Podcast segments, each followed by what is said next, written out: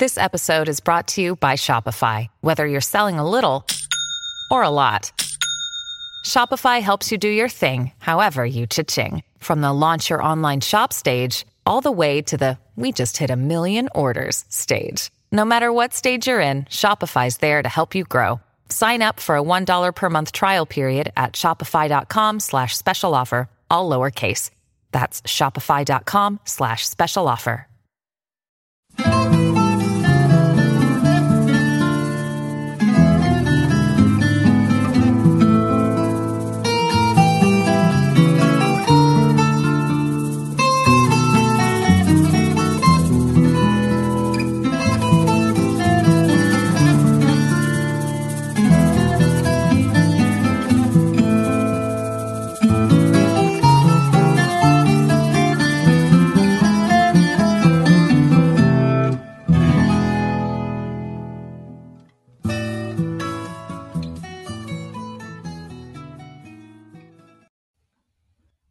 Bueno, bienvenidos y bienvenidas a una nueva edición de Archipiélago Histórico. Mi nombre es Ramón González Arango López y en esta ocasión tengo el privilegio de conversar con el sociólogo argentino Sebastián Schulz. ¿Cómo estás, Sebastián?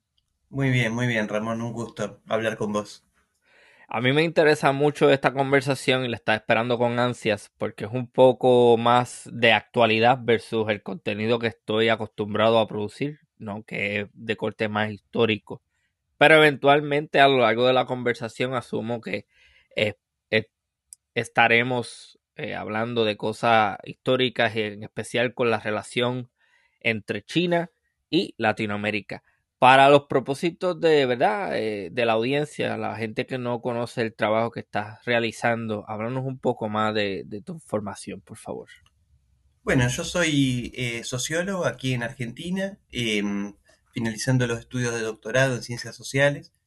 Y bueno, por mi trayectoria académica me fui especializando en lo que tiene que ver con geopolítica, relaciones internacionales de poder.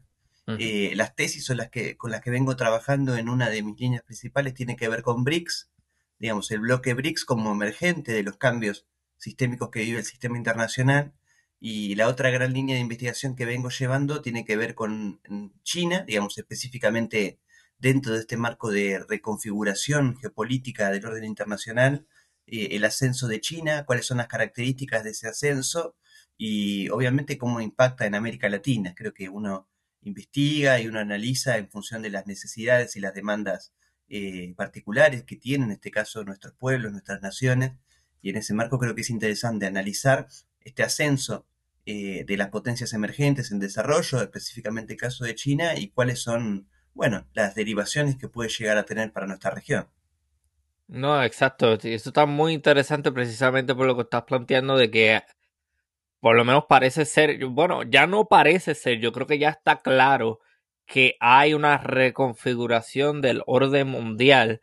Ciertamente hay quienes dicen que Estados Unidos como potencia, vamos a decir, eh, hegemónica, no va a necesariamente morir eh, pero nada, para eso te tenemos aquí hoy, porque he visto muchísima información bastante contradictoria, muchísima propaganda también en redes sociales, eh, de cómo eh, se crean estos discursos de no, no, no, China realmente no va para ninguna parte, los Estados Unidos seguirán teniendo el, el orden hegemónico a nivel mundial y ellos tienen el ejército más poderoso, etcétera, etcétera, etcétera.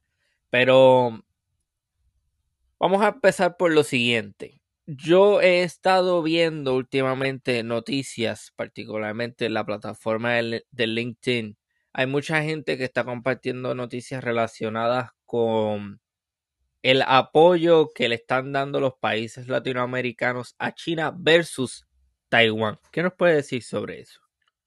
Bueno, digamos, como para introducir un poco y, y oficiar de marco, yo creo que, digamos, podemos ver estos procesos con múltiples temporalidades y desde múltiples dimensiones. Eh, hay una dimensión, la más concreta y la más visible, que tiene que ver con el crecimiento económico de China y mm. cómo China empieza a ocupar los lugares que históricamente ocupaban las potencias centrales o las potencias tradicionales, eh, ¿no? El G7. Eh, creo que eso, bueno, están los datos a la vista, uno los puede buscar de cómo China hoy es la segunda economía mundial medida en, PBI nominal, pero ya es la primera si tomamos los datos del PBI por paridad de poder adquisitivo, es decir, bueno, cuánto, cuál es la capacidad de poder de compra de China, ya es el principal país del mundo, es el principal importador, exportador mundial de mercancías, el de fabricar fabricante de mercancías del mundo. Eh, creo que eso es claro y, ya el posicionamiento económico de China ya nos habla de, esta reconfiguración geopolítica que charlamos. Ahora, eso es, solo, digamos, una mirada de corto plazo o una mirada enfocada en la coyuntura. Yo creo que además hay que ampliar la mirada y ver cómo estos cambios están vinculados con esto que decimos que es una transición sistémica, una crisis sistémica, eh, es una reconfiguración mucho más fuerte que no es solo geoeconómica y geopolítica, sino que eh, estamos hablando de una transición eh, de una determinada forma del sistema internacional hacia otra que, bueno, digamos, obviamente como en la política y en la geopolítica no está, está en construcción, no está claro cómo va a ser. En ese marco, eh, China tiene un conjunto de objetivos, eh, entre los cuales se ha planteado para 2050, que es cuando se va a cumplir el centenario de la República Popular, y en donde China se ha planteado ser un país plenamente desarrollado, eh, un país, digamos, moderno en todos sus aspectos. y uno de los objetivos es la reunificación territorial digamos que es uno de los aspectos básicos de cualquier Estado-nación. China tiene hoy una provincia que está ocupada por fracciones separatistas e independentistas, es decir, hay un grupo al interior de su país que está planteando la independencia de una fracción del territorio. Ese grupo eh, está apoyado por los Estados Unidos y por la OTAN, es decir, si bien Estados Unidos reconoce que Taiwán es parte de China, en los hechos le provee de armas, tiene relaciones diplomáticas por fuera de China, eh, y es lo que le ha permitido también a Taiwán subsistir eh, y no, eh, bueno, reunificarse territorialmente con China. El tema es que este crecimiento de China en la arena económica, que está enmarcado en un, digamos, crecimiento del sur global o un reposicionamiento del sur global en general, han hecho que Taiwán pierda cada vez mayor estatus internacional, porque de alguna manera China lo, lo, que dice es, bueno, si uno quiere tener relaciones económicas y políticas con China, tiene que aceptar el hecho de que Taiwán es parte de China y romper relaciones diplomáticas con Taiwán. Y eso es lo que ha logrado en los últimos años eh, a nivel internacional y específicamente en Sudamérica, porque hay que decir, digamos, el reconocimiento de Taiwán eh, en gran parte está sostenido o estuvo sostenido por países de nuestra región, que han sido los principales eh, digamos, países que han reconocido, donde la región donde más países han reconocido a la isla, lo cual no es casual digamos, América, en este proceso de cambio geopolítico, América Latina eh, se ha constituido históricamente como una zona de influencia de los Estados Unidos.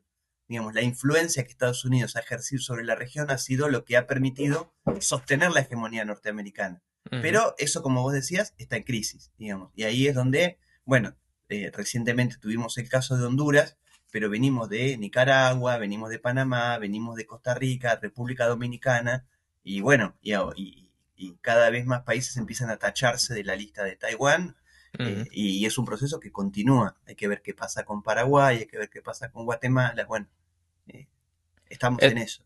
Eso que está mencionando es bien importante, ese comentario sobre América Latina, eh, vamos a decir la realidad siendo influenciada por los Estados Unidos, porque la realidad, Estados Unidos es una potencia que, vamos a decir, es el máximo líder en este hemisferio y es eh, ese personaje, ese, esa nación que vamos a decir desde mediados del siglo XIX ocupa una posición cada vez más importante no solamente en el hemisferio sino en todo el mundo y que eventualmente lo que ha hecho es eh, sacar mandatarios de países latinoamericanos, establecer eh, títeres, establecer dictaduras, lo vemos en Chile, lo vemos eh, actualmente lo, más cercano en Bolivia.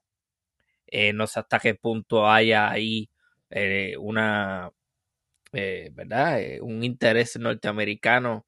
No sé hasta qué punto eso esté relacionado con Perú, pero no es descabellado pensar que dado el poder que tienen los Estados Unidos, haya un papel protagónico hasta cierto punto en estas dinámicas interiores en los países latinoamericanos. Sí, y, eso, digamos, uno que, ha estudiado la geopolítica tiene que ver con la, bueno, cuál es la territorialidad del poder en cada momento histórico. Eh, y ahí, como vos decías, Estado, eh, Estados Unidos se constituyó como Estado-nación o comenzó a constituirse con la Declaración de Independencia en 1776 y a partir de ahí empezó a desarrollar un umbral de poder cada vez más fuerte que le permita ser un actor de peso en el orden internacional. Y, ya a partir del siglo XIX estaba claro que el Estado-nación eh, no alcanzaba para ser un, actor con capacidad de disputa. Digamos, eh, los Estados nacionales tuvieron que ampliarse y constituirse como Estados-nación de tamaño continental, a partir de la creación de esferas de influencia. ¿no? Y en, a ver, en Europa lo tenemos más claro, porque Francia y Alemania han constituido a la Unión Europea y Europa como su esfera de influencia directa. Lo mismo hizo la Unión Soviética o Rusia con la creación de la Unión Soviética, China y la India son estados-naciones de tamaño continentales. Eh, lo mismo hizo los Estados Unidos. Estados Unidos construyó su primacía y su hegemonía a partir de la, la, influencia que constituyó sobre América Latina y está claro y está escrito, digamos, la doctrina Monroe es parte de eso, digamos. América para los norteamericanos, digamos. Eh, no vamos a aceptar la injerencia de potencias europeas en nuestra región. Esa doctrina Monroe continúa hasta hoy porque sigue habiendo fracciones al interior de los Estados Unidos que pujan por, bueno, la, continuidad, la continuidad de esa primacía hegemónica norteamericana y a partir de ello es fundamental el control de América Latina. Lo que cambia, entiendo yo, o lo que venimos estudiando esto es que, eh, bueno, la territorialidad del poder a partir del proceso de globalización y transnacionalización económica está dando saltos cualitativos y está habiendo actores transnacionales que están eh, disputando de forma supranacional, limando un poco la, territorialidad del Estado-Nación eh, clásico como lo conocemos. Esa es la fractura que hay en los Estados Unidos.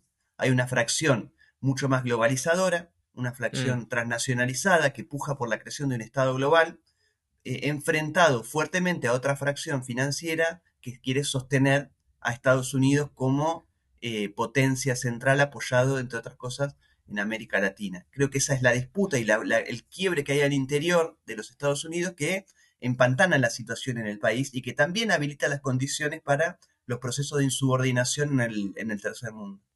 Eso es bien interesante y yo creo que me está haciendo recordar un, un, argumento que me hizo un profesor que me dio clases a mí aquí en los Estados Unidos. Ante la pregunta que yo le hago, ¿Estados Unidos es un país colonialista? Él me dice, bueno, pienso que no, porque vivimos en un mundo globalizado. Entonces a mí ese tipo de argumento no me hace ninguna lógica, porque sí, habrá globalización, pero eso no impide que un país siga participando de dinámicas colonialistas. Y en mi opinión, bueno, yo, diría que no es una opinión, una realidad, que los Estados Unidos es un país colonialista por la sencilla razón de que todavía tiene colonias en el Pacífico y en el Caribe. Puerto Rico, lamentablemente, es una colonia de los Estados Unidos. Entonces, más adelante en la conversación, cuando yo le pregunto, bueno, pero ¿cómo usted define eh, coloniaje? Él me dice, bueno, cuando un país domina a otro para su beneficio. yo, pero es que más claro que eso no puede estar. Pero en la mente de él, esta idea de que como vivimos en un mundo globalizado, Estados Unidos no puede ser percibido de esa forma, eh, yo creo que por ahí es más o menos de eso que estás mencionando. A mí no me hace ninguna lógica, pero él lo ve así.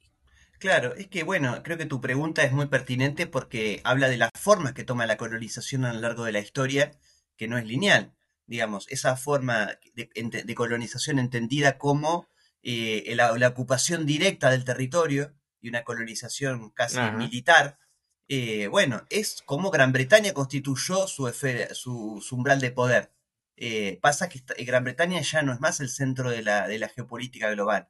Digamos, Gran Bretaña fue desplazado por Estados Unidos eh, y, creo que eso de, alguna forma también explica por qué los Estados Unidos aportaron a la descolonización del sistema internacional. ¿no? Por ejemplo, en el, en el hecho de Suez, digamos, de no apoyar a Gran Bretaña en su diferendo con Egipto, apoyar la política de descolonización, Estados Unidos necesitaba romper las bases de la primacía británica acompañando la descolonización militar, lo que no significa que no construya otras formas de colonización. Creo que la, imposición del dólar como moneda de referencia internacional es una estrategia de colonización económica que es tanto más efectiva que la colonización militar. ¿no? Eh, denme control de la moneda y controlaré la economía, decían los, los, estrategas norteamericanos. Bueno, eh, Estados Unidos, ya sea vía el coloniaje económico, como también el coloniaje ideológico-cultural, es decir, la imposición de los valores de Occidente como si fuesen los valores universales,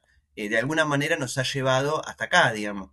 obviamente, sin desmerecer, y creo que aquí tú también tienes razón, que Estados Unidos cuando ha necesitado intervenir directamente, y esto es cuando, creo que cuando hablamos de hegemonía hacemos mención a eso, digamos, o se recurre por el, o se somete por el consenso, o se somete por la coerción. Estados Unidos, eh, mediante el Pentágono, mediante el Comando Sur, eh, o mediante la OTAN, cuando ha tenido que intervenir militarmente para poner orden, lo ha hecho, digamos, y lo está haciendo cada vez más, y en Latinoamérica somos testigos de eso. Me gusta mucho ese comentario de que desplaza a Inglaterra porque eso es lo que realmente se vio y yo creo que aquí se puede utilizar con toda perfección esta canción Quítate tú pa por el bello.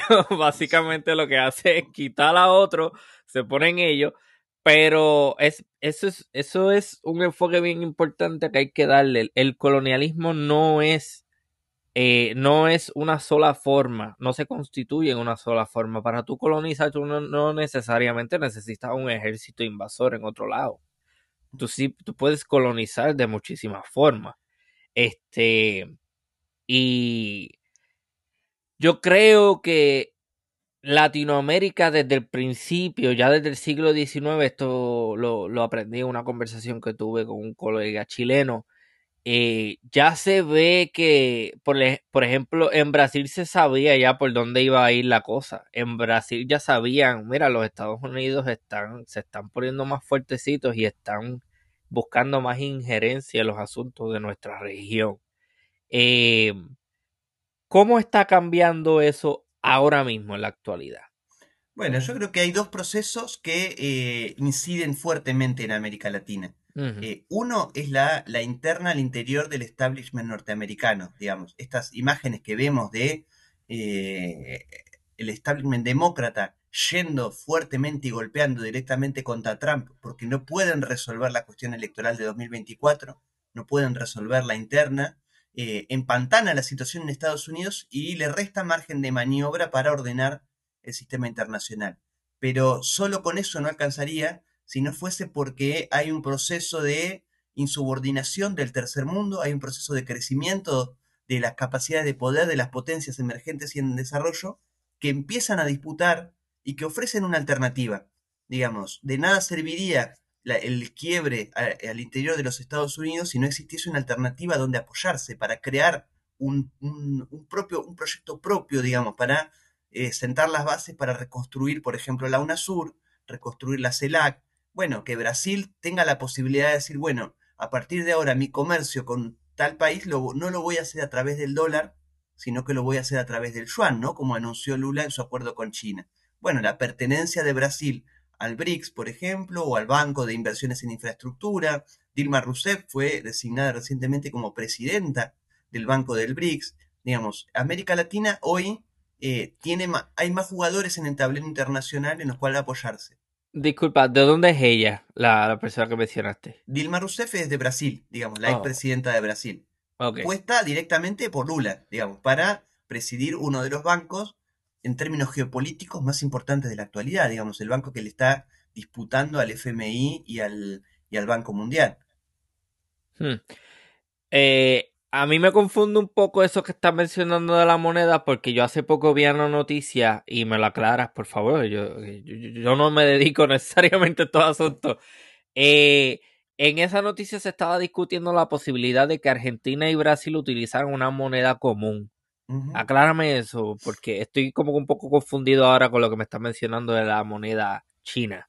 Claro, eso, a ver, eso es lo de la moneda común que, surge en la, en la última reunión del Mercosur.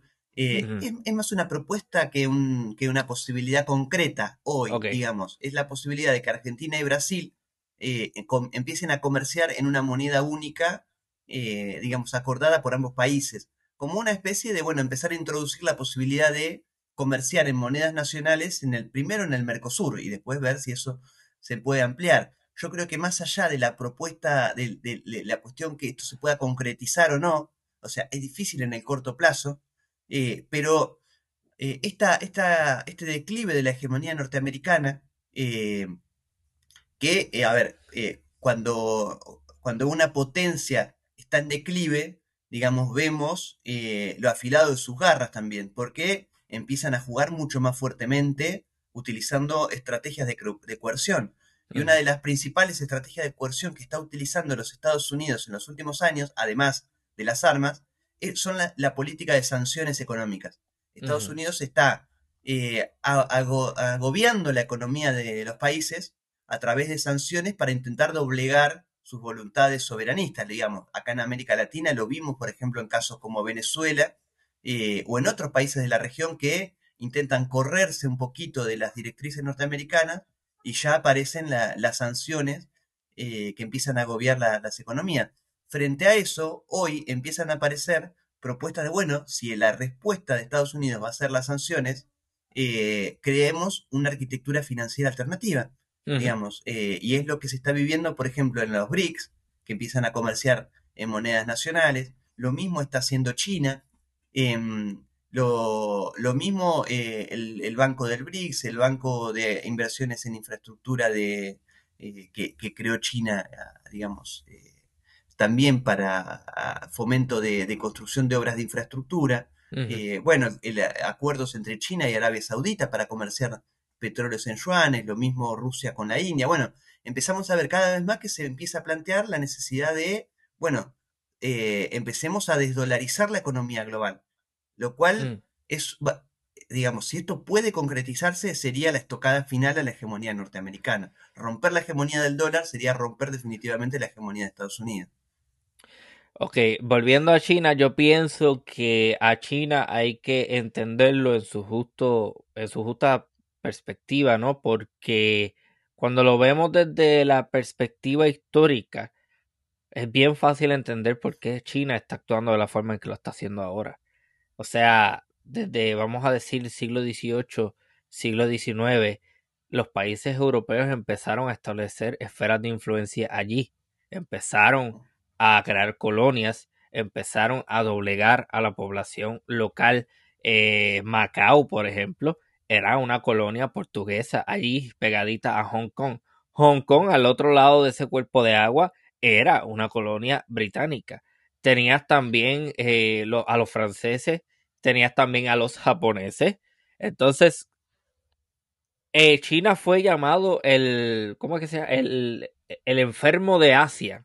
Entonces, cuando tú tienes estas dinámicas, y, ah, no, y no solamente eso, refiero a la audiencia para que escuchen el episodio junto a la doctora Emilci Balboa Navarro, que ya habla de los culíes los culíes eran eh, esclavos asiáticos, principalmente de China, que se llevaban a diferentes partes del mundo para trabajar en las obras capitalistas de otros países, eh, principalmente este, potencias europeas.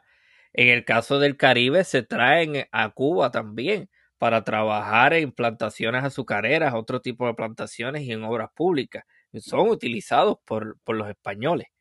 Este, o sea que a lo largo del tiempo lo que vemos es una China a la que le han faltado el respeto, que ha sido humillada, que ha sido invadida y luego de que se establecen los comunistas en el poder, ellos vienen con un resentimiento hacia esta historia de humillación y, y, eso se manifiesta en una China que se está perfilando para ser todo lo contrario, para doblegar y para dominar el orden mundial.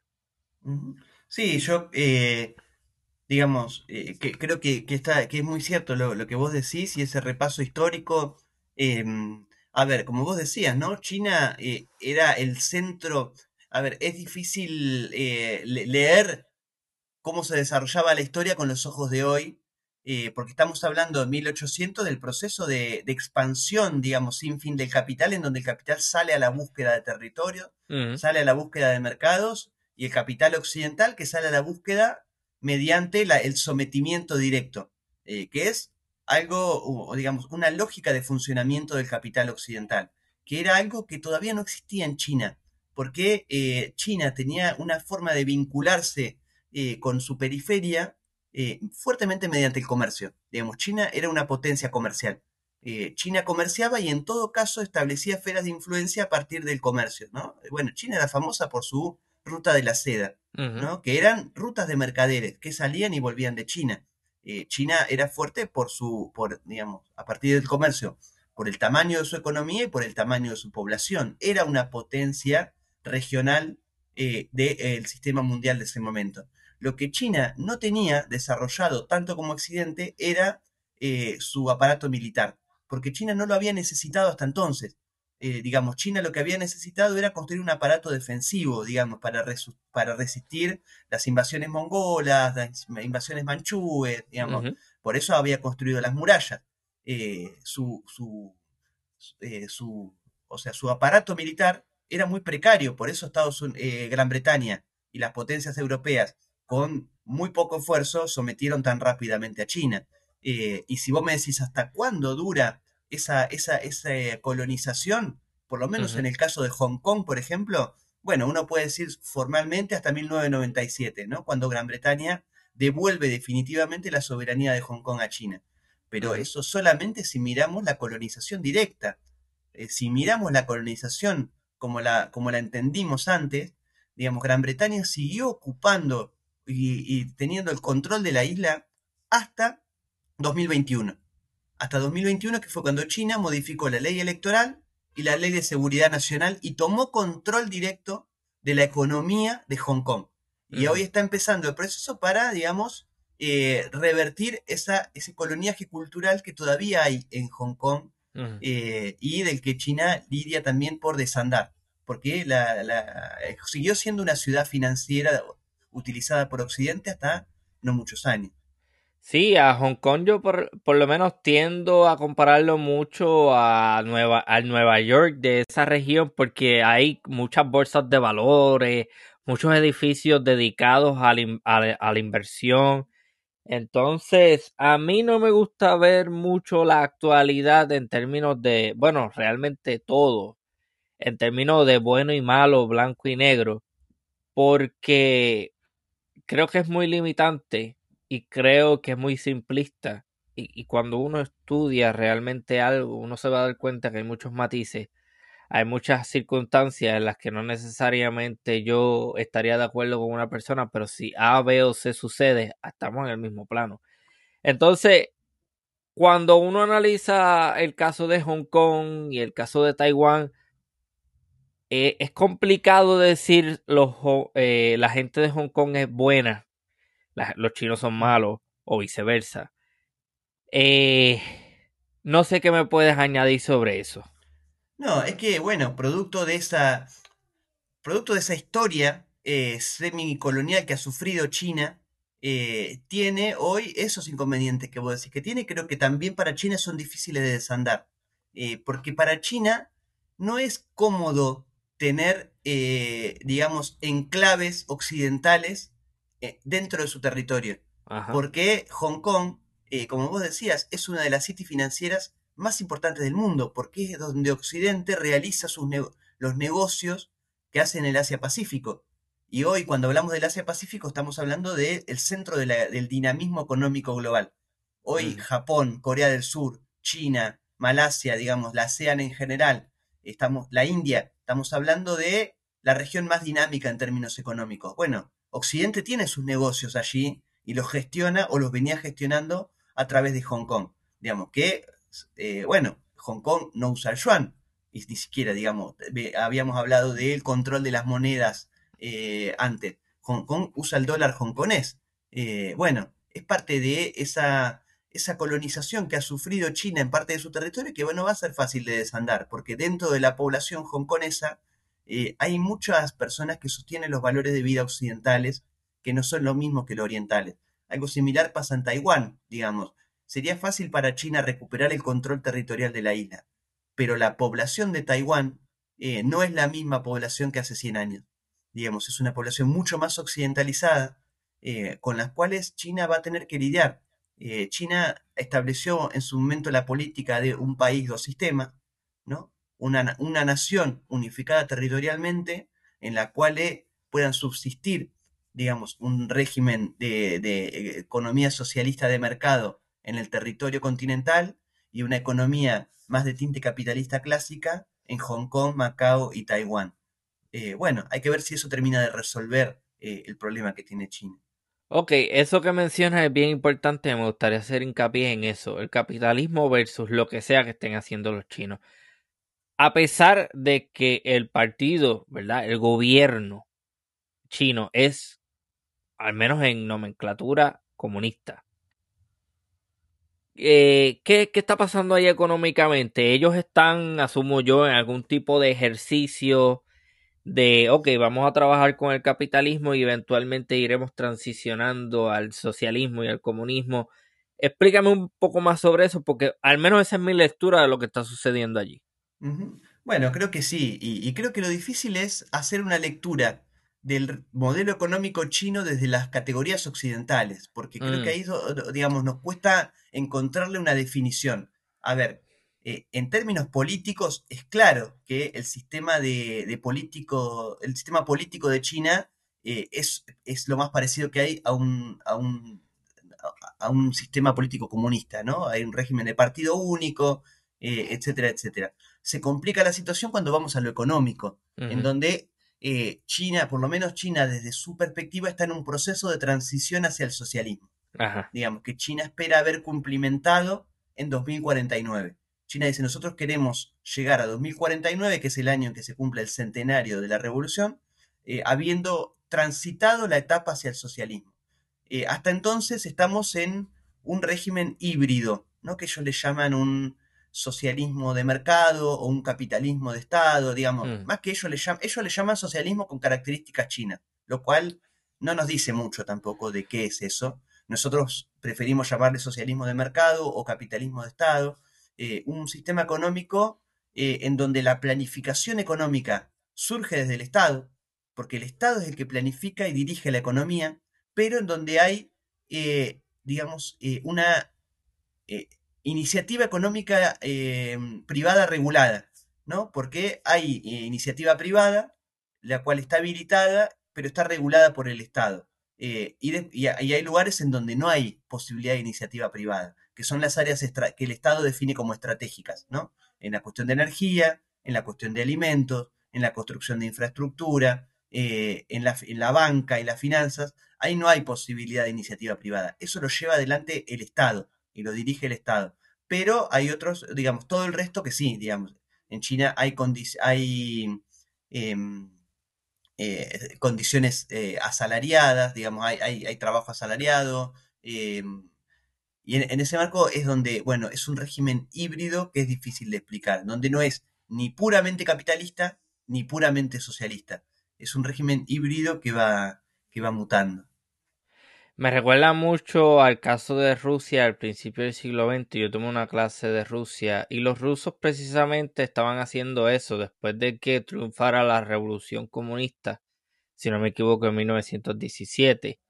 Eh, ellos lo que hacen es que establecen un marco de tiempo que ahora vamos a desarrollar nuestra economía lo más que podamos utilizando el capitalismo y después vamos a ir transicionando al socialismo. Eh, yo creo que eso es más o menos lo mismo que está haciendo China, pero estará interesante ver cómo se sigue progresando en, en los próximos años y décadas. O sea, que me estás diciendo que ellos piensan que ya para el 2049 habrá una completa transición al socialismo. Claro, yo creo que la principal diferencia con Rusia, eh, que, y acá creo que mucho tiene que ver la filosofía de, cómo se entiende la transición al socialismo.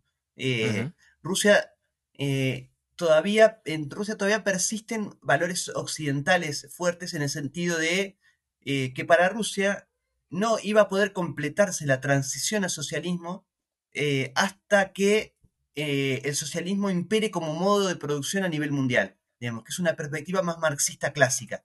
Digamos, no puede haber, o sea, salvo, o sea, la idea de socialismo en un solo país era válida en un marco de avance del capitalismo. Pero, eh, digamos, Rusia no iba a poder completar su, la Unión Soviética, su completo desarrollo hacia el socialismo si a nivel internacional imperaba el modo de producción capitalista en todo el resto del mundo. En ese marco la idea de exteriorizar y externalizar el comunismo, ¿no? O el socialismo. China, por lo menos a mi entender, tiene una visión distinta y, que yo creo que no, sé si no, es una limitante para China. China entiende que puede desarrollarse como país plenamente socialista en un mundo capitalista digamos. no, no hay una, percepción de China de, bueno, hay que tumbar el capitalismo a nivel global, digamos. Porque en China, por lo menos en lo discursivo, y después creo que tiene consecuencias prácticas, impera la idea de que eh, cada región, cada país debe sostener el modelo de desarrollo que le es más conveniente. Eh, ¿no? Y si en América Latina eh, impera, o en Estados Unidos o en la Europa, definen que su modo de producción mejor es el capitalismo, perfecto, pero para China es el socialismo, digamos. Es decir, no se metan con el modo de producción de China y nosotros no nos vamos a meter con el resto. Bueno, eso, digamos, desde una perspectiva más teórica hay que ver si es posible, digamos, que China se desarrolle plenamente como país socialista en un mundo que tiende hacia la profundización del capitalismo. Mm, eso es bien complicado, pero a la vez bien interesante y estamos olvidando aquí un continente bien importante, África y África se está desarrollando bastante rápidamente. Pero yo tengo mis preocupaciones de que muy probablemente lo que va a suceder es la, el renacimiento de las viejas dinámicas colonialistas en África. Eh, estamos viendo este nuevo discurso de, de cómo las potencias europeas están estableciéndose nuevamente en África y cómo están procurando eh, desarrollar a África, pero para sus propios beneficios. Y entonces, cómo están pintando todo esto desde la idea de, sí, sí, los estamos ayudando y estamos cooperando con África, pero realmente África lo que va a terminar pasando es que se va a llevar el, lo peor de, de esa dinámica. Eh, ok, me gustaría definir ¿verdad? En la medida de lo que sea posible, socialismo, porque hay mucha de, eh, ¿cómo le decimos? Eh, se demoniza demasiado lo que es el socialismo y lo que es el comunismo, y al igual que el capitalismo, que tiene diferentes manifestaciones, estos también las tienen. Vamos a, para enfocarlo un poco más, ¿verdad? Y, y, manteniéndonos dentro de lo que es tu expertise. ¿Cómo los chinos definen el socialismo? Bueno, ellos definen el socialismo desde una perspectiva marxista, ¿no? Ellos se reivindican marxistas. Ahora bien, eh, complementan a Marx con eh, la, propia historia y la propia filosofía china, digamos. Hay mucho de confucianismo, hay mucho de orientalismo, eh, hay mucho de la, la, historia y la tradición china, digamos. Hay lógicas que operaron durante miles de años en el imperio chino que continúan y que, digamos, sobre los cuales el marxismo se apoya. Digamos, a ver, el, eh, cuando, la, cuando el Partido Comunista de China hizo la revolución, de alguna manera se apoyó en un sentimiento popular que venía desde la década imperial. por ejemplo, en la idea de comunidad. aquí en Occidente hay una idea de que el individuo está por sobre la comunidad, ¿no? que es, está primero la libertad individual antes de que el bienestar de la comunidad. Eh, en China eso es distinto. Digamos, primero viene el bienestar de la comunidad y después viene la libertad individual. Eso no es algo que instauró el Partido Comunista, ya venía desde la época del imperio. El Partido Comunista se apoya en eso, porque, eh, bueno, el comunismo, en el socialismo, en el comunismo, eh, siempre está primero el bienestar de la comunidad por sobre la libertad individual. y en ese marco China digamos, lo que ordena, eh, por lo menos en, la actual etapa de desarrollo de China, y por lo menos en lo discursivo, es alcanzar eh, un pleno nivel de vida de su pueblo. Digamos, alcanzar eh, lo que mm, en China le llaman una sociedad, por lo pronto, modestamente acomodada, ¿no? Que el, que el pueblo chino pueda vivir sin pasar hambre, pueda vivir sin pobreza, pueda vivir sin desempleo. Eso es lo que está construyendo China a partir de eh, la planificación estatal, digamos, que es algo que caracteriza a este socialismo con características chinas. Eh, la, planificación, o sea, que el rumbo de la economía y de la política sea planificado desde el Estado en función de los intereses de la comunidad. Eh, lo vemos, por ejemplo, con, algunas empresas privadas, sobre todo China está, Digamos, el Partido Comunista actualmente está teniendo bastantes disputas con las corporaciones tecnológicas, que están avanzando fuertemente en, por ejemplo, en, sectores tradicionalmente dominados por la banca, eh, y China dice, ojo, no, porque la banca, la banca es propiedad y está dirigida por el Estado, digamos, no hay posibilidad de que las corporaciones tecnológicas se metan en la banca. Lo mismo con la regulación de la cantidad de horas que los niños chinos pasan frente a las pantallas, digamos, producto de, bueno, las corporaciones tecnológicas lanza, Tencent, por ejemplo, lanza juegos eh, y, venía pasando que los niños chinos pasaban mucho tiempo frente a una computadora, frente a un celular. Bueno, China limitó la cantidad de tiempo que los eh, adolescentes y niños pueden pasar frente a las pantallas. Y eso es un golpe para las tecnológicas, porque las tecnológicas buscan que eh, sus productos sean cada vez más vendibles. bueno, ahí también hubo una disputa, digamos. Bueno, también con Alibaba de Jack Ma, que eso es, más público. a ver, eh, Wallerstein decía que una de las características del capitalismo eh, es, o cómo definía él al capitalismo, es un modo de producción en donde impera la acumulación sin fin de capital. ¿no? El objetivo último es acumular capital sin fin. Eh, bueno, China está, o sea, eso yo creo que China se define por, o por lo menos el socialismo como lo entiende China, se define como oposición a eso. Digamos, no hay una pretensión de acumulación sin fin de capital, sino de crecimiento económico para lograr eh, el beneficio de su población. Eh, creo que por lo menos como lo entienden los chinos. Eh, después hay que ver qué pasa en lo concreto. Pero creo que una distinción entre capitalismo y socialismo, entre el capitalismo como lo entendemos en Occidente y el socialismo como se entiende en China, va un poco por ahí. Sí, y el capitalismo, en mi opinión, es un sistema económico imperfecto y problemático. Entonces, eh, vuelvo y hago el comentario de que tratar de ver las cosas como bueno y malo, blanco y negro, es, eh, es simplificar las cosas porque también caemos en esta idea de que si yo critico al, eh, al capitalismo, ah, pues eres comunista. O si criticas al comunismo, eres capitalista. Entonces entramos en esta falsa dualidad que no nos permite analizar nuestro entorno y entender las cosas a plenitud. Porque, vuelvo y repito, el capitalismo es problemático. El capitalismo tiene problemas. El capitalismo, eh, es como bien mencionas anteriormente, ha creado en su proceso de expansión eh, unas dinámicas eh, de colonización, de subyugación. Entonces, hay que ver también si realmente es tan diferente del comunismo, en el caso, por ejemplo, de Rusia, en donde el comunismo se desarrolló de una forma eh, que eso me gustaría eh, hablarlo más en, en, otro episodio en un futuro que ya lo tengo planeado porque también hay mucha desinformación e, específicamente a esos años de Stalin. Pero sin que suene muy descabellado diría que las diferencias entre un, un comunismo autoritario y un capitalismo agresivo no son demasiadas. Quizá yo no lo veo aquí porque estoy en los Estados Unidos, pero una persona en África que tiene una multinacional robando cobalto o robando otro, este, eh, para esa persona el capitalismo es igual de malo que el comunismo que nosotros, que nos pintan a nosotros acá. Yo creo que lo que viene a romper China de alguna manera, eh, reivindicándose marxistas, eh, es con la idea de linealidad histórica, de, progresión de modos de producción, que es algo que sí estaba en Rusia.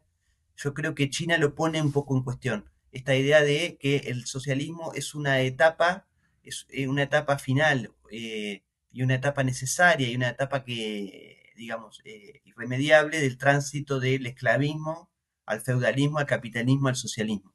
Yo creo que China viene a plantear que cada, digamos, que hay una, que en el sistema internet, que en el mundo, vamos a decirle, hay una diversidad de civilizaciones mm. y que eh, cada civilización tiene, eh, digamos, distintas historias que lo hacen que, el tránsito hacia modos de producción se dé de distinta manera. Entonces, por ejemplo, ¿no? En América Latina, quizás el, eh, no va a imperar el capitalismo a ver, ya no lo opera, digamos, el, el capitalismo tiene una lógica centro-periferia. Ya la teoría de la dependencia y la teoría del sistema mundo nos han revelado que nunca vamos a llegar al estadio de desarrollo capitalista de las potencias occidentales. Oh, no, no, no. Porque la periferia es condición necesaria del centro. Exactamente. Ahora bien, si nosotros no vamos hacia un capitalismo tal como lo conocemos en Europa y en Estados Unidos, eh, existe la posibilidad de que tampoco vayamos a un socialismo como lo fue el de la Unión Soviética y que incluso tampoco como lo es hoy China. Digamos, ¿cuál es nuestro modo de producción, por ponerle una palabra, no sé si es la correcta, ideal? Digamos, ¿cuál es el que nosotros queremos? ¿Cuál es el deseable? ¿Hacia dónde vamos? ¿Cuál es el que queremos construir? No podemos copiar fórmulas. No podemos copiar la fórmula estadounidense porque ya sabemos que no va a dar resultado. Tampoco nos sirve copiar la fórmula soviética o la fórmula china, eh, porque las idiosincrasias son distintas. Eh, bueno, creo que lo mismo eh, sirve para, para el continente africano. Bueno, ¿cuál es el modo de producción deseable para el continente africano? Eso es un debate que deberán darse los africanos, digamos, de no comprar recetas, ni, de China, ni de Rusia, ni de los Estados Unidos. bueno, sí, no, sí, no, no, y eso no solamente está en lo económico, también está en lo filosófico, en las ideas, precisamente por lo que menciona. Eh, esta idea de importar sistemas de valores o sistemas de ideas, eso se escuchará bien bonito cuando tú lo ves en su vamos a decirle, en su entorno originario. Pero cuando tú intentas trasplantar algo de otro lugar aquí, te vas a dar cuenta que la dinámica no se va a producir de la misma forma por la idiosincrasia de la gente. Va a haber una serie de diferenciaciones que va a hacer que probablemente ese sistema sea imposible aquí. Em, ok. Vamos a jugar un juego de del futuro alterno. Asumamos que los Estados Unidos ya no son un poder hegemónico y que el poder hegemónico es China. Me imagino que has reflexionado sobre esto. ¿Cómo se vería eso en términos generales? Yo particularmente creo que eso no, no es posible. Creo que no vamos hacia, a ir hacia ahí. Yo creo que China no tiene la intención de constituirse como una potencia hegemónica, justamente por esto que te decía antes de que no, no lo veo en la historia china y en la idiosincrasia china de decir, bueno, nosotros vamos a, exportar mm. nuestra forma de organización política y nuestro modelo económico al resto del mundo y se lo vamos a imponer, ¿no? Y vamos a imponer al yuan como moneda de referencia internacional y vamos a imponer el mandarín como idioma oficial y mm. vamos a imponer los valores orientales como si fuesen los valores eh, universales.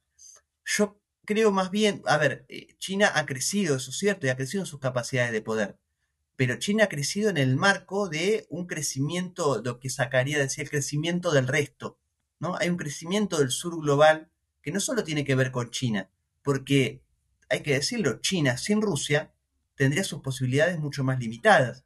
Digamos, China, eh, Rusia, perdón, le garantiza a China toda una espalda militar eh, e incluso de recursos que, sin la cual China no puede subsistir, digamos, y, Rusia dialoga con China en igualdad de condiciones, no dialoga en calidad de, de, de semicolonia china. Eh, lo mismo podemos decir de la India. Eh, la India no va a aceptar someterse a una hegemonía china, digamos, y, no es que, y, la India es un actor relevante y de peso en el sistema internacional. Oh, Incluso la India tiene mucho más diálogo con Rusia que con China. Digamos, si hoy, si hoy hay, hay, condiciones de estabilidad en las relaciones entre China y la India, en gran medida es por la mediación de Rusia. Eh, entonces, yo creo que eh, vamos a un proceso de, eh, llamémoslo de distintas maneras, pero puede ser descentralización hegemónica, multipolaridad, multicentrismo, en donde China va a ser un polo de poder y quizás va a ser un polo de poder que esté por encima del resto. Pero nosotros vamos hacia un mundo con múltiples polos de poder y, de, eh, de una, podríamos decir, múltiples hegemonías, aunque eso sería contradictorio. Eh, vamos hacia un reparto de las hegemonías, vamos a decirle, en donde probablemente Europa va a seguir siendo un polo de poder, Estados Unidos va a seguir siendo un polo de poder, eh, China va a ser un polo de poder, eh, y América Latina deberá decidir si continúa siendo el área de una, un, área de influencia norteamericana y nos subordinamos a la estrategia norteamericana o nos constituimos nosotros mismos como un propio polo de poder. Que yo creo que tenemos las condiciones para hacerlo, eh, tenemos el sustrato filosófico, el núcleo ético mítico, dice Dussel, para constituirnos como un polo de poder, eh, pero bueno, necesitamos reconstruir nuestra propia arquitectura, nuestras propias instituciones. Mm. Ok, yo creo que la forma en que hice esa pregunta eh, pone de manifiesto mi occidentalismo en el sentido de que eso fue una forma bien occidental de establecer esa pregunta. Y yo creo que deberíamos empezar a quitarnos todos estos andamiajes de pensamiento occidental y tratar de ser lo más, eh, ¿cómo le diría yo? Eh, lo más general posible. Eh, porque fíjate como, y yo, yo pensando, estoy haciendo una reflexión ahora mismo en tiempo real, una nueva hegemonía. Eso es una forma bien norteamericana de ver las cosas, pero es porque ese es el sistema de valores y el sistema exacto, racional que se me ha impuesto, con el que crezco y con el que vivo todos los días. Entonces, bien interesante ese comentario que trae de la multipolaridad. Bueno, y es que, a ver, es un, por lo menos lo que yo planteo, pero no, no, no niego que no sea un debate, porque, a ver, nosotros venimos acostumbrados a los procesos de transición hegemónica entre las ciudades-estado venecianas, eh, los Países Bajos, eh, España, y, ah, eh, Inglaterra, Estados Unidos. Venimos de procesos de, cambio de los centros de poder hegemónicos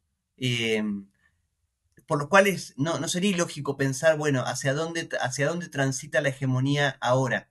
Yo creo que ahí está el debate de que si estamos solamente ante un proceso de transición hegemónica o estamos ante un proceso de cambio estructural y cambio sistémico del sistema mundo. Digamos, vamos hacia otra forma de organización. Yo creo que ahí depende de cómo leamos la coyuntura, ante qué tipo de cambio estamos, si solamente estamos ante un cambio de mando de la hegemonía, para que siga todo igual o estamos ante un proceso de cambio mucho más estructural, los cuales traerán otras relaciones a, nivel internacional.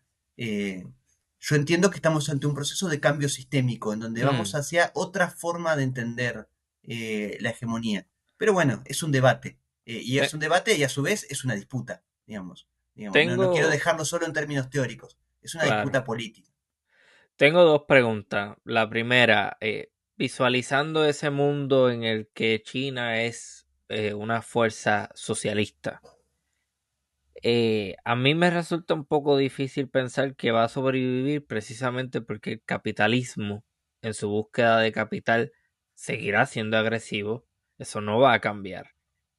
Entonces, ¿cómo, cómo entonces China piensa convivir en un mundo en donde el capitalismo es la norma y en donde el capitalismo buscará constantemente invadir los espacios que no son capitalistas. ¿Cómo hará eso? Bueno, yo, creo que esa es la principal preocupación que está teniendo China hoy día y, te diría desde 2023 a la fecha, digamos, porque la, guerra en Ucrania yo creo que prendió las alarmas en China de lo que está dispuesto a hacer la OTAN para recuperar la primacía en términos geopolíticos, digamos, eh, y, y, la irresolución del conflicto de Taiwán está trayendo muchas, muchas eh, bueno, eh, está trayendo desajustes económicos en China, porque la situación en Ucrania afecta a dos de los principales mercados sobre los que se sostiene la economía china, que son el de energía y el de alimentos, digamos. China esperaba crecer a determinadas tasas luego de la pandemia, que no lo está pudiendo hacer por la persistencia de la crisis en Ucrania.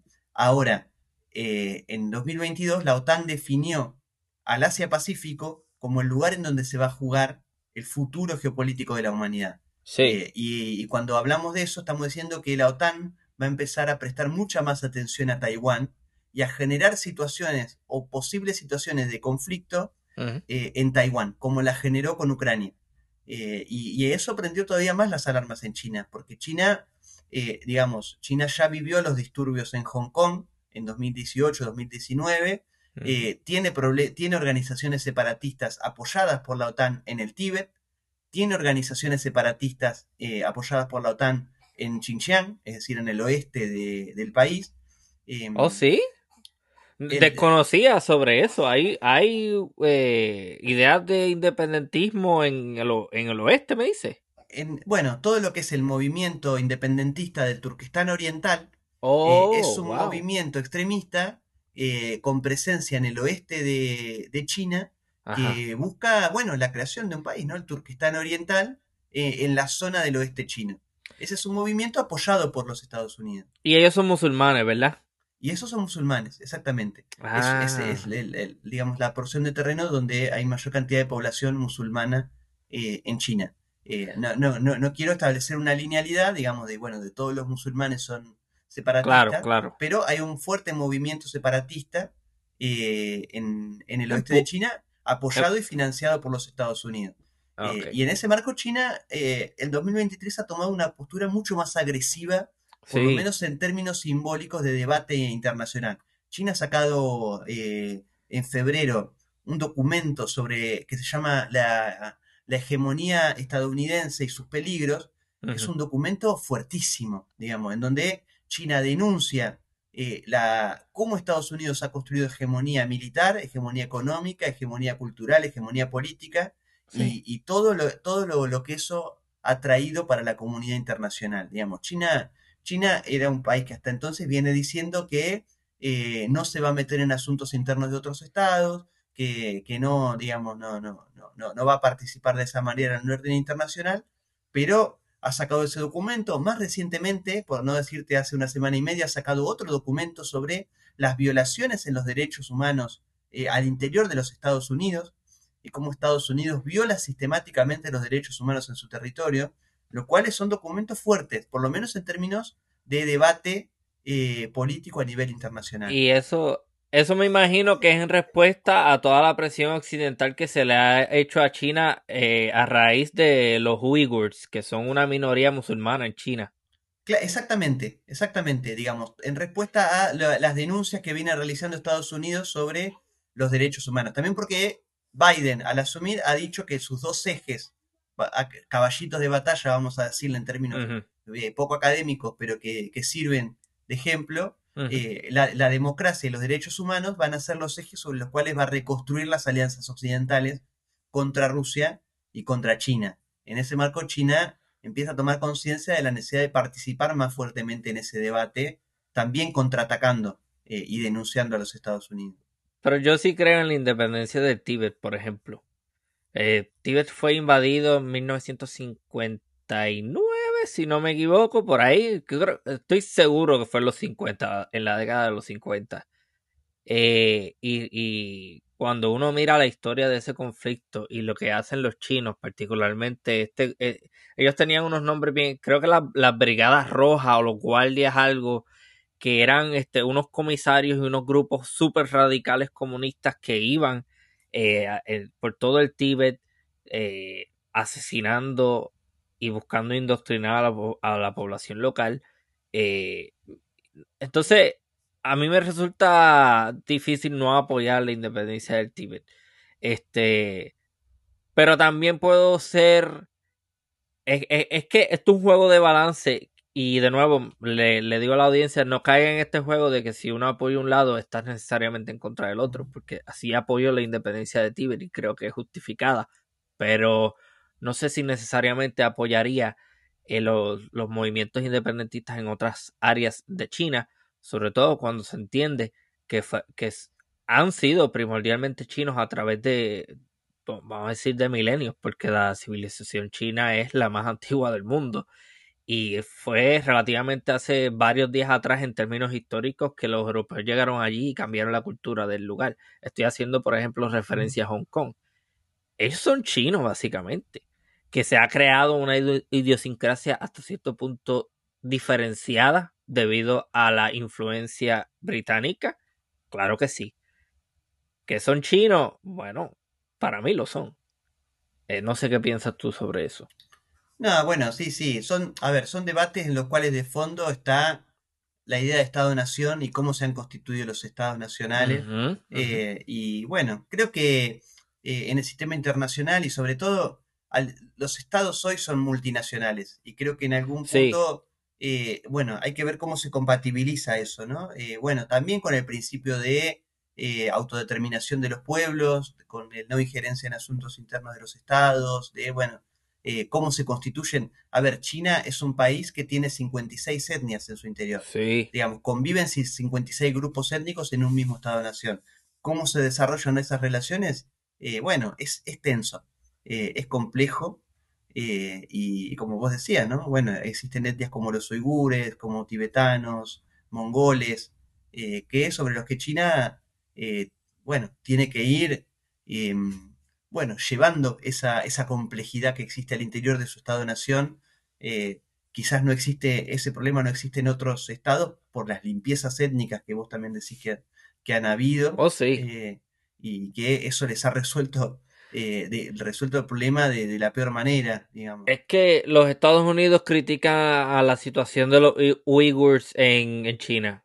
Pero ¿qué hicieron los Estados Unidos con sus, con sus naciones indígenas? Los asesinaron, los exterminaron y los metieron en reservaciones. Bueno, o sea, ¿en qué se diferencian? ¿Qué pasa hoy con la población afroamericana, por ejemplo, en Estados Unidos o con los latinos incluso? Bueno, como las vejaciones que sufren en términos de derechos humanos, eh, a ver, en un país eh, que se constituyó en base a la ocupación territorial porque Estados Unidos es un estado que se creó en base a la expansión territorial. Sí, a invadir territorios canadienses, a invadir territorios mexicanos. Sí. Eh, y, qué pasa con eso? Eso que menciona es bien importante porque a mediados del siglo XIX ellos entran en guerra con México y se llevan a Texas, se llevan a Nevada, se llevan Colorado, se llevan un territorio que tienen después los cojones, como decimos nosotros, de llamarlo Nuevo México. Esos son cojones, de verdad. o sea, California, hasta donde tengo entendido, también era parte de México.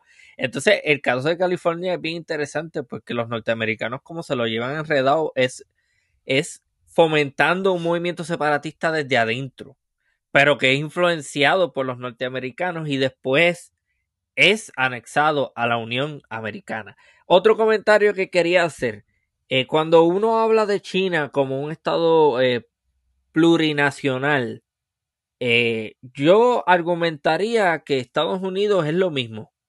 Porque si bien en Estados Unidos se habla inglés, vaya y compare la cultura de, vamos a decir, del Pacífico noroeste, de esos estados de Oregon y Seattle, vaya y compárelo con Luisiana, vaya y compare esa cultura de los Apalaches en, el, en esa región montañosa del este de los Estados Unidos con la gente que vive quizás en el centro. O sea, vaya y compare Nueva Inglaterra, que es donde yo resido, con esas poblaciones de, vamos a decir, Nevada, de Idaho, de Wyoming. No es la, no es la misma gente. Hay unas idiosincrasias, hay unas diferenciaciones. ¿Hablan inglés? Sí. ¿Son parte del mismo, del mismo país? Sí. ¿Son iguales? No, no son iguales. Hay que tener eso en consideración también porque Estados Unidos no es necesariamente este país homogéneo que mucha gente piensa que es. Claro, sí, sí, sí, tal cual, tal cual, coincide. Sí, ok. Esta, eh, esto es una pregunta que quiero hacer también ahora, eh, que se me olvidó, y que tiene que ver con Latinoamérica. Eh, ¿Cuán fuerte entiendes es el sentimiento antiimperialista contra los españoles en, Latinoamérica ahora, ahora mismo? No, creo que, creo que digamos, luego de, de, las vejaciones que ha vivido la región, no sé si existe tanto un sentimiento antiimperialista contra españoles. Yo creo que, por lo menos desde la, yo que resido en Argentina, ¿no? Discúlpame, Estados Unidos. Ah, perdón, contra los Estados Unidos. Sí, me fui, me fui. Yo creo que, hay, que ahí existe una contradicción entre, eh, bueno, Estados Unidos como socio confiable, vamos a decirle, y esfera de influencia clásica, digamos. Eh, se da la situación en la cual el esclavo se acostumbra al amo también. Eh, y con Estados Unidos, América Latina comparte esta, este sustrato ideológico cultural occidental construido a base de sangre y fuego. y yo creo que por eso también nosotros miramos con desconfianza lo que es ajeno a la cultura occidental. ¿no? A la cultura hindú, a la cultura china, a la cultura rusa, eh, a la cultura de Medio Oriente, digamos, lo vemos como extraño eh, y, lo que nos parece extraño eh, no lo miramos con curiosidad, sino con desconfianza, y que eso es parte de la lógica occidental. pero por otro lado, también es cierto que existe una memoria histórica sobre los impactos que ha tenido la hegemonía norteamericana en la región, lo cual también lleva a, buscar nuevos caminos y nuevas alternativas. Yo creo que en esa, en esa línea en esa línea tan delgada se, eh, se divide América Latina entre eh, mantener relaciones con un socio que nos parece igual en términos eh, civilizacionales, pero también recordar todo lo que hemos vivido en América Latina a partir de la hegemonía norteamericana y cuánto la hemos sufrido. Yo creo que China está siendo bien inteligente en el sentido de que está identificando a América Latina como un lugar en donde si creas una crisis allí le está haciendo muchísimo daño al imperialismo norteamericano. Y yo creo que el verdadero reto no necesariamente va a estar en la cooperación que haya con China, sino en las élites económicas de Latinoamérica que están acostumbradas a llevarse el mejor plato eh, en, las relaciones con Estados Unidos versus el pueblo general, porque aquí hay unas diferenciaciones que hay que hacer. Las élites económicas existen y se benefician de la injerencia norteamericana en, en, Latinoamérica en gran medida. Yo creo que el reto va a estar ahí en cómo, porque son élites económicas y tienen el potencial de eh, crear revoluciones, de crear problemas y de impedir el progreso hacia un lado o el otro. Mm. Bueno, no sé. Sí, ese es un poco, el, yo creo, el, desafío que hay, que hay, para adelante, digamos, cómo, cómo romper eso y cómo construir organización para intentar desandar esa relación. Sí, porque lo vemos, por ejemplo, en Brasil, como Lula, por ejemplo, es un poquito más diferente, es más eh, aislado, es más de neutralidad versus a Bolsonaro, que es pro Estados Unidos, pro este élite económica y, ahí va a estar el verdadero reto de la cosa. Cómo entonces China aprende a manejar eso si lo que de verdad está buscando es crearle una crisis a Estados Unidos, como, como yo creo que lo está tratando de hacer, porque es lo lógico, es lo que yo haría si fuera China. Eh, afectar la zona de influencia de tu enemigo. Es lógico. eh, pero sí, estuvo muy interesante esta conversación. Eh, algo que quieras añadir en base a China, que es una observación que estás haciendo, y, o algún tipo de, predicción si somos este atrevidos. No, yo creo, y, eh, creo y en, diálogo con colegas, creo que el, el, fenómeno China ha llegado al sistema internacional para quedarse. Creo que es, es un, el, crecimiento de China va a ser un proceso estructural del sistema internacional, enmarcado en un proceso de cambio del ciclo histórico, una posibilidad de cambio desde el ciclo sistémico. Yo creo que debemos prestar atención a ese cambio. Yo creo que debemos estudiar nuestra relación con China, digamos, debemos estudiarla para no, para no, no volver a cometer los mismos errores, eh, romper esa vinculación eh, que, nos ata a los países eh, que empiezan a modernizar su economía de una relación en la cual nosotros nos, no, nos caracterizamos por vender materias primas e importar manufactura, creo que eso hay que romperlo. Eh, y creo que nosotros, además de estudiar nuestra relación con Estados Unidos y con China, debemos ser partícipes de este cambio, digamos. generalmente se dice que América Latina hoy es un área de disputa. Eh, yo creo que nosotros debemos ser parte de esa disputa, no ser actores pasivos, no solo ser un lugar en donde se da la disputa, eh, sino ser parte de ella. Creo que ahí está nuestro principal reto y creo que solo sorteando, eh, saliendo del laberinto por encima, como decimos aquí, vamos a poder participar de otra manera en, esta, en este concierto internacional. Es un comentario muy similar al que yo hago con relación al Caribe. Yo creo que el Caribe debe dejar de ser una periferia imperial y debe convertirse en un actor de peso que juega bajo, bajo sus propios reglamentos. Y yo creo que ese es el futuro ideal porque en la medida en que sigamos como estamos, seguiremos siendo explotados ya sea por Estados Unidos o por el que sea. Y yo creo que me uno a tus expresiones porque estoy completamente de acuerdo. En vez de ser eh, un personaje pasivo, como estás mencionando, una persona que está en las gradas mirando el juego, yo creo que debería estar jugando también. Este, no sé si dispones de más tiempo. Eh, hay algo que me gustaría mencionar que no sé qué piensas sobre eso. El fenómeno de Ucrania. Yo soy de los que piensan que cuando se analiza de una perspectiva histórica, la invasión rusa a Ucrania hasta cierto punto está justificada porque cuando tú lo miras desde una perspectiva histórica, los mismos, eh, los mismos rusos reconocen que quizás el origen de su civilización está en Ucrania, en lo que se llama el Kievan Rus. Busquen eso ustedes, eh, los miembros de la audiencia, para que vean que no estoy hablando por hablar.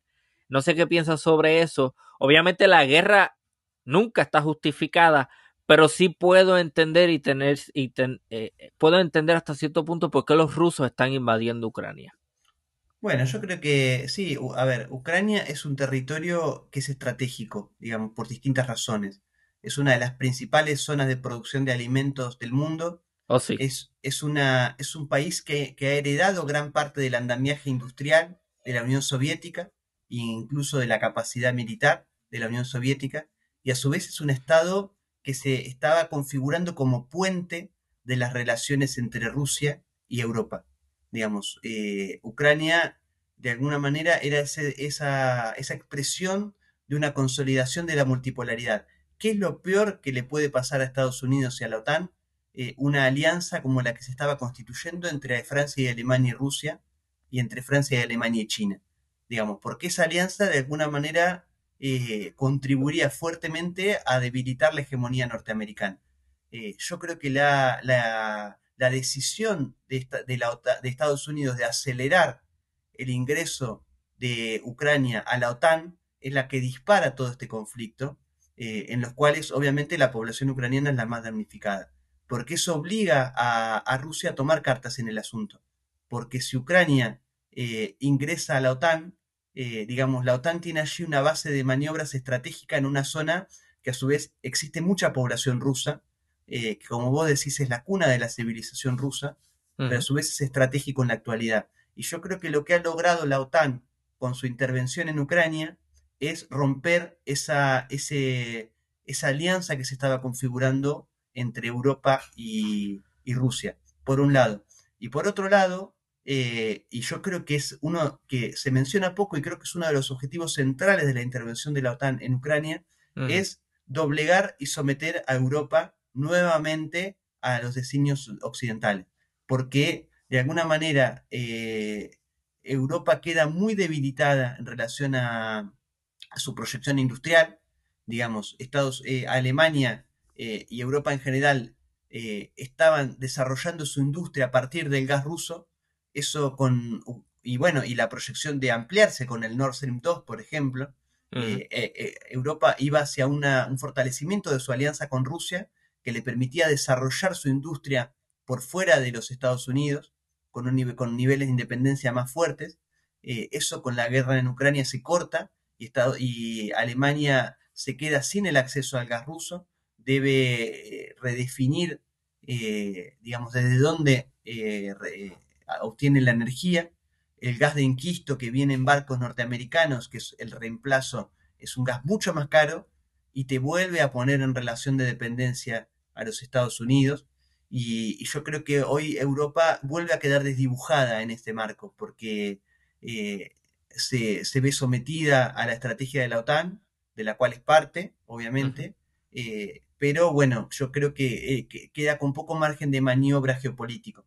Y por otro lado, la, la intervención de la OTAN en Ucrania fortalece, si bien debilita a Rusia en un sentido, porque Rusia queda muy desgastada frente a Occidente, acelera el proceso de unión del resto de los países emergentes, porque ah, el apoyo que tuvo Rusia por parte de la India eh, fue tremendo para que Rusia pueda sostener su economía.